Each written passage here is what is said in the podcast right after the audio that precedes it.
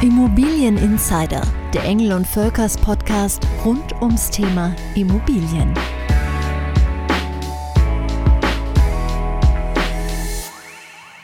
Schlösser umweht ein ganz besonderer Glanz, etwas Prunkvolles, Festliches, etwas Herrschaftliches. Viele sind seit Jahrhunderten fest in Familienhand, aber eben nicht alle. Es gibt ihn, den Immobilienmarkt für Schlösser. Zugegeben, er ist spezieller und sicherlich auch preislich eine Ecke höher angesiedelt als andere Objekte, aber genau das macht ihn ja vielleicht so spannend. Grund genug für uns der Immobilie Schloss eine komplette Folge zu widmen. Wir fragen uns heute, was macht ein Schloss überhaupt zum Schloss? Wer verkauft solche Immobilien und wer kauft sie? Und ist es wirklich so prunkvoll, ein Schloss zu besitzen oder erwartet einen dann doch die ein oder andere unangenehme Überraschung? Mein Name ist Jessica Springfeld und ich habe heute den perfekten Gast für diese Folge eingeladen. Ich begrüße Christoph Freiherr von Schenk, Leiter des Lizenzpartner geführten Geschäftsbereich Schlösser und Herrenhäuser von Engel und Völkers. Ja, dann starten wir. Ich äh, habe die Frage schon sozusagen angesprochen in der Anmoderation. Was macht denn überhaupt ein Gebäude zu einem Schloss? Ja, wir haben ja im deutschen Kulturraum ist ähm, eigentlich das Schloss sozusagen ein Sammelbegriff für bestimmte Bautypen. Also es kann ein Gutshaus sein in Mecklenburg, ein kleines Gutshaus, es kann ein Herrenhaus sein, es kann eine Burg sein, es kann auch ein richtiges Schlösschen oder ein Renaissance-Schloss sein, eine Residenz. Aber wir hier in Deutschland haben so diesen Sammelbegriff Schloss, genauso wie im Französischen auch. Da sagt man Chateau. Da ist also auch, man wundert sich manchmal die kleinste, in Anführungsstrichen, Hundehütte auch ein Chateau. Und so, so ähnlich, also ist es bei uns auch in Deutschland. Darunter wird viel subsumiert. Ähm, wenn Sie mich jetzt persönlich fragen, was ist, wann, wann für mich ein Schloss anfängt, das ist dann auch eine sehr mitteleuropäische Betrachtungsweise, ist immer, es sollte zumindest ein Turm dran sein. Ja. Und das hat auch der ähm, englische Prinz gemalt, der, der Prinz Albert, der damals der, der Mann von Queen Victoria, als er nach, als er Balmoral Castle erwarb, war oder auch baute, war das erste, was er machte als Deutscher in Großbritannien, dass er da einen Turm dran setzte. Ja, also aus unserer Betrachtungsweise, ein Turm wäre schön, aber es macht trotzdem nichts aus, wenn keiner dran ist. Ja, ist dann immer noch ein Schloss. Ja. Sie haben gerade gesagt, in Deutschland wird da viel gesammelt unter dem Begriff. Gibt es denn Zahlen? Wie viele Schlösser gibt es überhaupt in Deutschland? Das ist ganz schwierig. Also es gibt tatsächlich keine offizielle Erhebung. Es gibt so geschätzte Zahlen. Das liegt ein bisschen daran, weil eben auch die Klassifizierung nicht so einfach ist. Wir, wir gehen immer davon aus, dass es so 5000 Schlösser gibt, die darunter fallen, was wir als Schloss bezeichnen, die also auch bewohnbar sind. Es gibt eine ungleich höhere Zahl, die ist wiederum sehr gut erforscht, an Burgruinen in Deutschland. Da hat sich also die Deutsche Burgenvereinigung und die, die Institute dahinterliegend sehr, sehr verdient gemacht. Also da hat man Zahlen von, glaube ich, bis zu 20.000 erforscht. Aber bei den Schlössern selber ähm, können wir wirklich nur so rund 5.000 annehmen und liegen damit nicht ganz falsch, aber auch nicht ganz richtig. Ja. Jetzt denkt man ja oft bei diesen 5000 Schlössern, meine Güte, die sind wahrscheinlich seit Jahrhunderten schon in den Händen von vielleicht adligen Familien ähm, und ist dann vielleicht überrascht, dass es dafür einen Markt gibt. Wie kommen solche Immobilien überhaupt auf den Markt? Ja, das ist eigentlich relativ hm, einfach gesagt, weil das war, so wie es Heute ist es auch damals gewesen, die Häuser wechselten ihre Eigentümer aus wirtschaftlichen Gründen. Es hatte sich eine übernommen oder es gab, eine, gab keinen Nachfolger. Das war damals wie heute so. Das heißt, ähm, damals gab es möglicherweise nicht so viele Immobilienmakler wie heute. Aber ähm, es geht genau diesen gleichen Weg. Es ähm, gibt eine, die, die, typischen Fälle, die wir auch bei im normalen Immobiliengeschäft haben. Es gibt eine Erbauseinandersetzung, es gibt einen Erbfall, es gibt ein, äh, ein, eine Nachfolgeregelung, die nicht gelingt, wie auch immer. Nur ist es so, bei den Schlössern, auch da ist es sehr unterschiedlich. Es gibt, man muss unterscheiden, es gibt diesen historischen Schlossbesitz, den Sie ansprachen, wo eben die historischen Familien, also wir haben Objekte ähm, vermittelt, die tatsächlich noch nie den Eigentümer gewechselt haben seit 500 Jahren oder teilweise auch länger. Ähm, das ist eher sehr selten, aber, ähm, ähm, aber es gibt natürlich unabhängig von diesen, von diesen historischen Familien längstens schon auch ähm, Familien, die ähm, eben dort seit 50 oder 100 Jahren oder auch nur für eine Lebensphase dort wohnen und sagen, ich möchte jetzt ähm, 25 Jahre so ein Haus bewohnen und ähm, zum Leben erwecken und dann ist dieser Lebensabschnitt vorbei und dann verkaufe ich es wieder. Auch das passiert eben zunehmend und ist auch ähm, also durchaus im Sinne des Objektes, weil je öfter ein Objekt sozusagen ähm, betreut wird, desto besser wird es erhalten. Ja. Jetzt haben Sie gerade schon die andere Seite angesprochen, nämlich die Leute, die diese Immobilien dann letztlich kaufen. Gibt es Ihnen den typischen Schlosskäufer? Also Jein, also was, was, was den typischen Schlosskäufer ausmacht, ist natürlich eine Liebe zum Objekt und die Liebe zur Architektur und zur Liebe zur Landschaft, in der so ein Objekt steht. Also das, das muss sonst eine gewisse Begeisterung muss da sein. Und dann ist es aber auch schon sehr schnell vorbei mit den Gemeinsamkeiten. Es gibt da wirklich von bis. Es gibt von ähm, ich möchte zeigen, wer ich bin, bis hin zum ähm, kulturellen, denkmalpflegerischen Ansatz, bis hin zum, ähm, wir wollen hier in der Region was bewegen. Also da ist die Bandbreite so groß, ähm, dass man das nicht über einen Kamm scheren kann. Aber allen gemeinsam ist eben die Begeisterung für diese Objekte. Ja. Wie ist das dann? Ich sage dann, okay, das Schloss ist es, ich habe das nötige Kleingeld mitgebracht, ähm, um das zumindest in Teilen zu finanzieren. Gehe ich dann zu einer normalen Bank und sage so, aber den Rest jetzt gerne über euch. Finanzieren Banken Schlösser?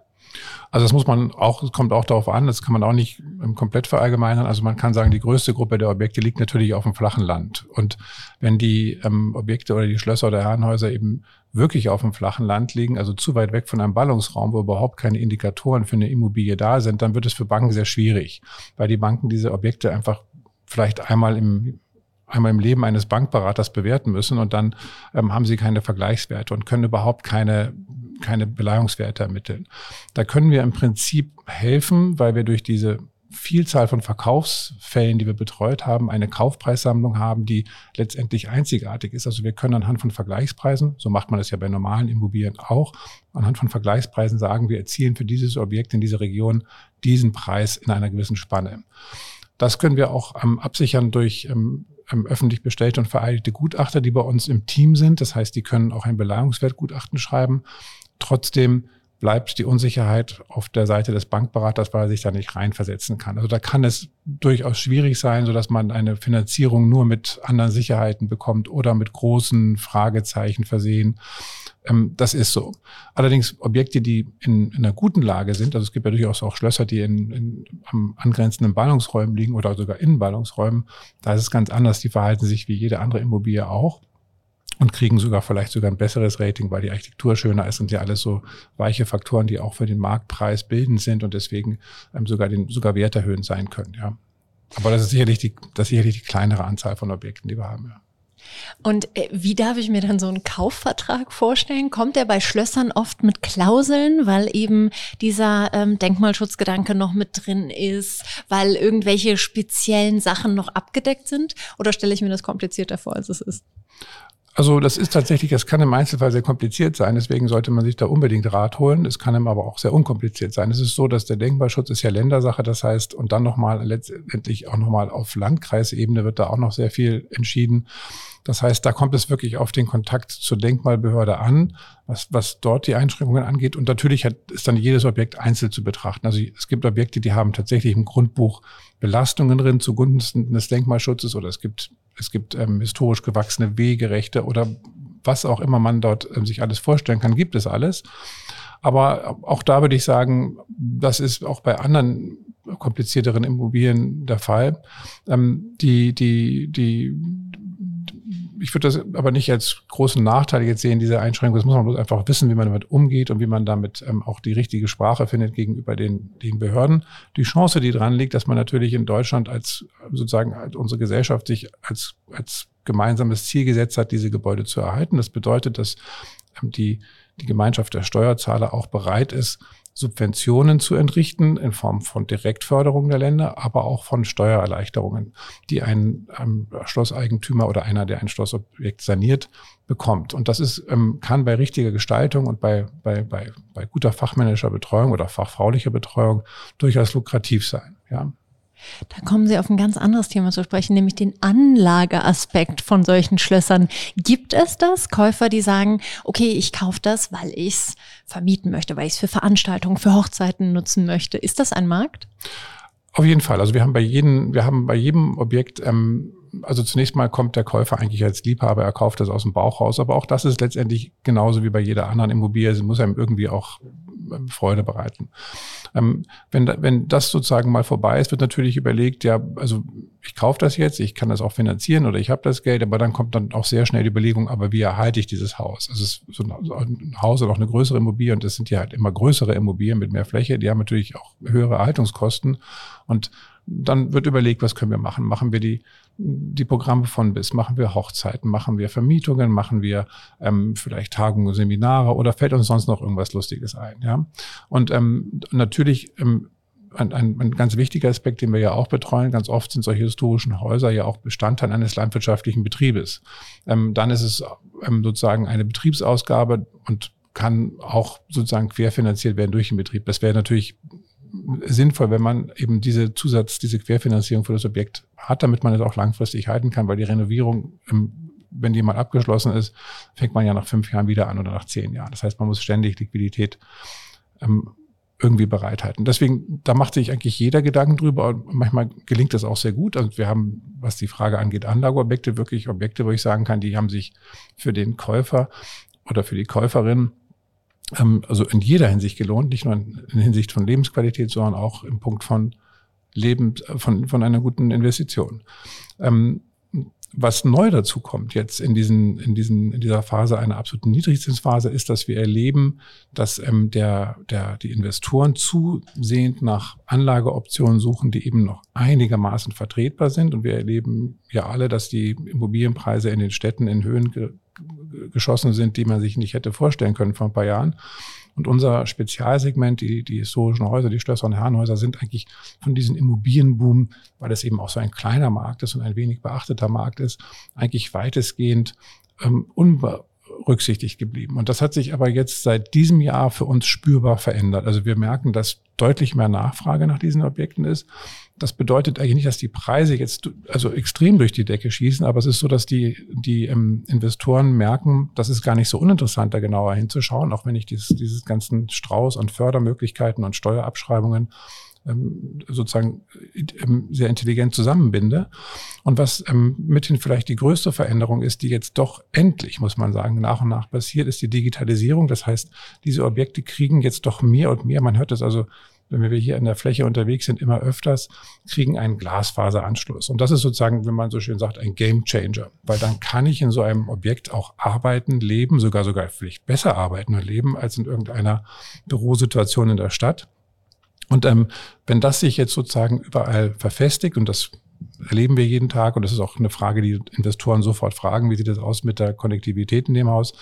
Das sieht momentan wirklich, also ähm, besser aus, als man es immer in den, in den in den Nachrichten und den Medien hört, wie rückständig Deutschland da ist. Also das entwickelt sich sehr, sehr positiv. Und wenn das gelingt, dann ist es eben auch nicht nur so, dass man dort als Eigentümer gut leben kann, sondern man kann eben auch in seinen größeren Gebäuden richtige, ähm, ähm, ähm, sagen wir mal, dörfliche Strukturen schaffen, wo Menschen aus der Stadt auch mit ihren Familien hinziehen können und dort arbeiten können und dann vielleicht mit der Regionalplan. Das ist sozusagen ja die Hoffnung an die, an die Verkehrswende, dass man dann äh, mit einer gut funktionierenden Regionalbahn vielleicht einmal die Woche zu seinem Meeting in die Stadt fährt, sich bespricht mit den Kollegen und dann, und dann auf dem Land mit Familie und Freunden in einer sehr schönen Umgebung wohnen kann. Also das ist sozusagen die, die neue Entwicklung und die stimmt auch ähm, hoffnungsfroh, sowohl für die Eigentümer von solchen Häusern, die sich ja, wie wir sagten, schon Gedanken machen müssen, wie sie sie halten können, ähm, aber auch für, für Menschen, denen diese Welt vielleicht vorher bislang verschlossen war oder auch möglich gemacht wurde, weil es einfach nicht ging. Ja.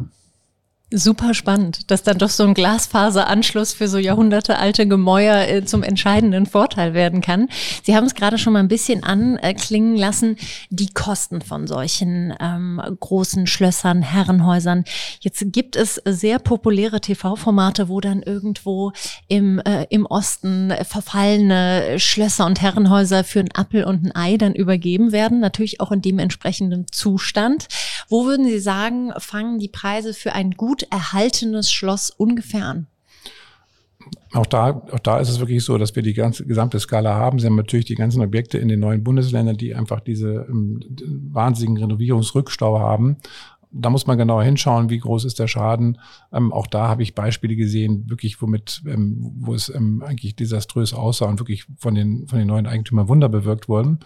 Das ähm, kann man, ähm, muss man man, das muss man fairness halber sagen, man kann bei einer Renovierung eines Denkmals zwar eine Kostenschätzung machen, aber letztendlich ähm, bauen sie im Bestand und sie erleben dort immer wieder Überraschungen in Form von baulichen Problemen, aber auch von intellektuellen Problemen, die sie lösen müssen, weil sie die Statik ähm, auf einmal sie, sie neu justieren müssen. Also da, ähm, da ist ähm, durchaus, da muss man wirklich, das muss man wollen. Ja, wenn man das hinter sich hat, ist es aber auch, ähm, kommen wir zu den positiven Aspekten, eine sehr sehr lohnende Erfahrung, denn das ist, was ähm, ähm, unsere historischen Häuser eben als sozusagen als als als Zeitkapsel, als Time Capsules uns ähm, vermitteln, ist, dass wir ähm, neben der, der, der Schönheit, wie sie gebaut wurden, vor allen Dingen auch die Baustoffe aus heutiger Sicht 100 Prozent ökologisch sind. Denn es wurden ja immer Baustoffe verwendet, die aus der Region kamen und die sich über Tausende von Jahren von Menschheitsgeschichte bewährt haben. Und das, auch das entdeckt man erfreulicherweise wieder. Man entdeckt den Lehmbau wieder als extrem gesunden und angenehmen Baustoff.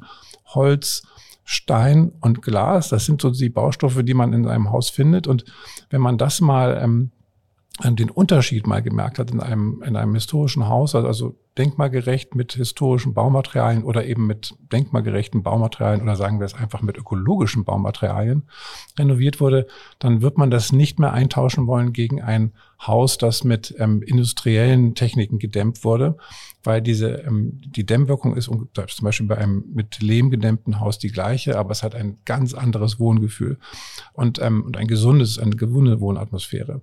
Und deswegen können diese Häuser zwar auf der einen Seite in diesen von Ihnen beschriebenen Sendungen ähm, ähm, einem Furcht und Schrecken einjagen, was die Sanierungskosten angehen. Aber was eben zu wenig rausgestellt wird, ist eigentlich die Riesenchance in diesen Objekten liegt, weil sie ein, was das, das ökologische und nachhaltige Wohnen und Bauen angeht, sind sie eigentlich Leuchtturmprojekte. Und das entdecken auch erfreulicherweise immer mehr Menschen. Auch man, auch was die, die Bauindustrie geht auch diese Trends ein. Und das ist die große Chance, die ähm, in, in diesem Segment liegt, wenn man ähm, sich damit befasst. Jetzt hört sich das alles äh, so toll an. Man erwirbt so ein Schloss, vielleicht ein bisschen verfallen und dann steckt man Arbeit rein und am Ende erstrahlt es sozusagen in neuem ähm, Glanz. Trotz allem kann das ja nicht jeder. Auch so ein Lehmbau, jemand, der dann da wirklich die Wände macht, da braucht man ja wahrscheinlich richtig versierte Handwerker. Gibt es die überhaupt noch?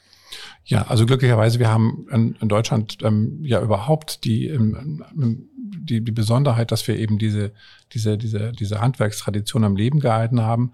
Aber natürlich ähm, sind diese, diese, diese Handwerker, die diese alten Gewerke und Techniken können, die sind natürlich weniger geworden oder sind sehr weniger und es kommt und sie fügen sich ein in einfach in eine strukturelle Krise, die wir überhaupt im Bau und im Handwerk haben, dass es einfach keinen Nachwuchs gibt und zu wenig Betriebe, die das leisten können. Und das ist eine Herausforderung, ähm, die ähm, ist in der Tat ähm, ähm, nicht zu unterschätzen. Das macht auch bei dem ganzen Prozess keine Freude, auch wenn wir gucken, wie die Baukosten sich entwickelt haben. Aber da sitzt man im selben Boot letztendlich wie mit jedem anderen Immobilienprojekt. Ähm, ich sagte vorhin, also das muss man wollen, man braucht da ähm, einen, ähm, ähm, einen starken Willen und eine Vision, das zu Ende zu bringen, dann schafft man das auch. Aber das sind sicherlich nicht zu vernachlässigende Hürden, die man da auf dem Weg aufgestellt bekommt. Ja. Und der größte Kostenfaktor, ähm, ich sehe dann in besagten Sendungen immer, ist das Heizen. Würden Sie das auch sagen? Das ist was, was die Menschen total unterschätzen, wie viel einfach Energie auch so eine Immobilie braucht? Ja, in der alten Welt, also in der, in der alten Welt, ähm, sozusagen, bevor wir über ähm, energetische Sanierung nachgedacht haben, über, über, bevor wir über Klimawandel nachgedacht haben, sicherlich, also wenn ich so ein Objekt mit Öl heize dann, und Gas, ist es sicherlich ein, ähm, ähm, heute ein Riesenproblem. Aber ähm, wir haben ja neue Techniken. Wir haben Solarenergie, wir haben Geothermie, ähm, wir haben ähm, auch Hackschnitzeltechniken oder Holztechniken. Und das ist, ähm, wenn man das intelligent macht, ähm, also kein, auch kein Problem mehr. Also Sie können durch, ähm, durch ähm, Sie können heute ja auch auf, mit einer eigenen Solaranlage komplett so ein Objekt auch elektrisch heizen zum Beispiel. Aber Sie können über Geothermie heizen. Also das ist, ähm, da gibt es eben, weil Sie mehr, in der Regel mehr Dächer, mehr Fläche haben und mehr Möglichkeiten, durchaus auch würde ich sagen, überwiegen die Chancen. Die hatte man früher nicht so, als man in der, in der, in der alten ähm, CO2-Wirtschaft, sage ich mal, ähm, verhaftet war. Ähm, mit Öl und Gas ist es sicherlich, ähm, oder vor allem mit Öl ist es sicherlich nicht so ein, so ein, macht nicht so richtig Spaß, aber da sind wir heute einen Schritt weiter, Gott sei Dank. Da gibt es Chancen, ja. Ja. Man merkt auf jeden Fall, dass Sie für das Thema brennen. Wenn Sie jetzt so zurückschauen ähm, auf die letzten Jahre oder ähm, zumindest seit Sie dieses Segment betreuen. Gibt so eine Immobilie, die Ihnen so total in Erinnerung geblieben ist? Ein Schloss, wo Sie sagen, oh Mann, das war irgendwie was ganz Besonderes, was wir da verkauft haben? Das ist ganz schwierig, weil man ist halt ja, man sieht ja tatsächlich, also ich sehe ja fast jede Woche ein bis zwei Objekte und ähm, ich habe mir Ihre Frage mal aufgehoben für die für die Zeit ähm, nach dem aktiven Berufsleben, das mal niederzuschreiben. Aber ich ähm, es gibt es gibt vielleicht ein Objekt, was ich ähm, was ich tatsächlich auch mal zur Nachahmung empfehlen würde, also ähm, auch, ähm, das ist also das, ähm, und zwar die, die es können, das ist das Schloss Rahmholz in Hessen. Das ist also ein, ein Schlossneubau gewesen um die Jahrhundertwende, so um 1900 ähm, des letzten Jahrhunderts natürlich. Und das hat sich damals die, damals eine der reichsten Familien in Deutschland gebaut. Äh, ein, ein, sozusagen eine Interpretation aller verschiedenen Baustile vom Mittelalter über die Renaissance zum Barock und hat in diesem Schloss also keine Kosten und Mühen gescheut. Also das ganze, die ganzen kunsthandwerklichen Fähigkeiten, die man in Deutschland oder in Mitteleuropa oder so hatte oder in Europa hatte, da zu dokumentieren. Also ein richtiges mit einem Raumprogramm, unglaublich beeindruckend. Und ähm, ich habe deswegen dass die Jahreszeit, also der Zeitpunkt der Erbauung gesagt, weil damals hat man eben noch bis, man hat noch bis in die 20er, 30er Jahre des letzten Jahrhunderts bei uns einfach Schlösser oder Herrenhäuser gebaut. Leider macht man das heute nicht mehr. Und deswegen ähm, denke ich mir immer, irgendwann wird der Punkt kommen, wo wir unsere Nachkommen uns fragen, was habt ihr uns eigentlich baulich hinterlassen? Ja. Und ähm, da wird sehr wenig übrig bleiben, was die, ähm, was die ähm, äh, Kinder dann bestaunen können, weil eben die Nachhaltigkeit im Bauen heute nicht mehr so da ist. Die Gebäude haben eben nur eine sehr kurze Halbwertszeit, 30, 40 Jahre davon abgerissen und neu gebaut. Und deswegen ist mir dieses Schloss Rahmholz und diesem Aspekt, dass man einfach für gedanklich fast für die Ewigkeit gebaut hat. Ähm, ähm, das, das ist mir sehr im, im, im Kopf hängen geblieben und ähm, man kann, ähm, deswegen sage ich, wer es kann und wer möchte, ähm, kann man nur animieren, vielleicht auch ähm, wieder so in so ähm, generationenübergreifenden Bauprojekten zu denken und zu bauen. Ja, das wäre ähm, das wäre eine Idee, die ähm, ähm, sicherlich unsere nachfolgenden Generationen auch noch begrüßen würden, wenn sie was Schönes vorfinden, was wir ihnen baulich hingestellt haben. Ja.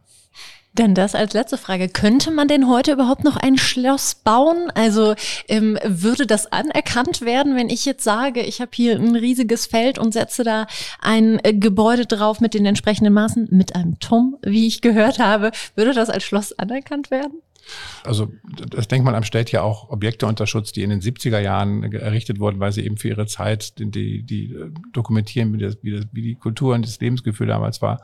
Das vermag ich nicht zu sagen, was das Denkmalamt dann für schützenswert hält oder nicht. Aber dass Schlösser gebaut werden, das gibt es also weltweit. Und wir haben also ja auf der ganzen Welt ähm, wirklich Projekte, die ähm, also beeindruckend sind manchmal vielleicht ein bisschen kitschig. Also wenn Sie in, in China schauen, da werden ja, gibt es ja ähm, zum Beispiel bei der ähm, einem großen äh, Mobilfunkhersteller, der hat ähm, sämtliche europäischen Stadtkerne nachgebaut auf seinem Campus. Ja, sieht täuschend echt aus. Das ist also ein bisschen ein Disneyland-Charakter. Aber ähm, wo es ernsthaft gemeint ist, also wo ähm, wirklich ähm, mit klassischer Architektur ähm, gebaut wird, das können wir in, in Frankreich, in England, in Italien, ähm, also in den USA gibt es wirklich tolle Beispiele, die also auch die auch nicht irgendwie den Anstrich haben, dass man das, ähm, dass man das kitschig gemacht hat, sondern man hat den Anspruch, eben eine Architekturtradition fortzuführen und für die neue Zeit zu interpretieren.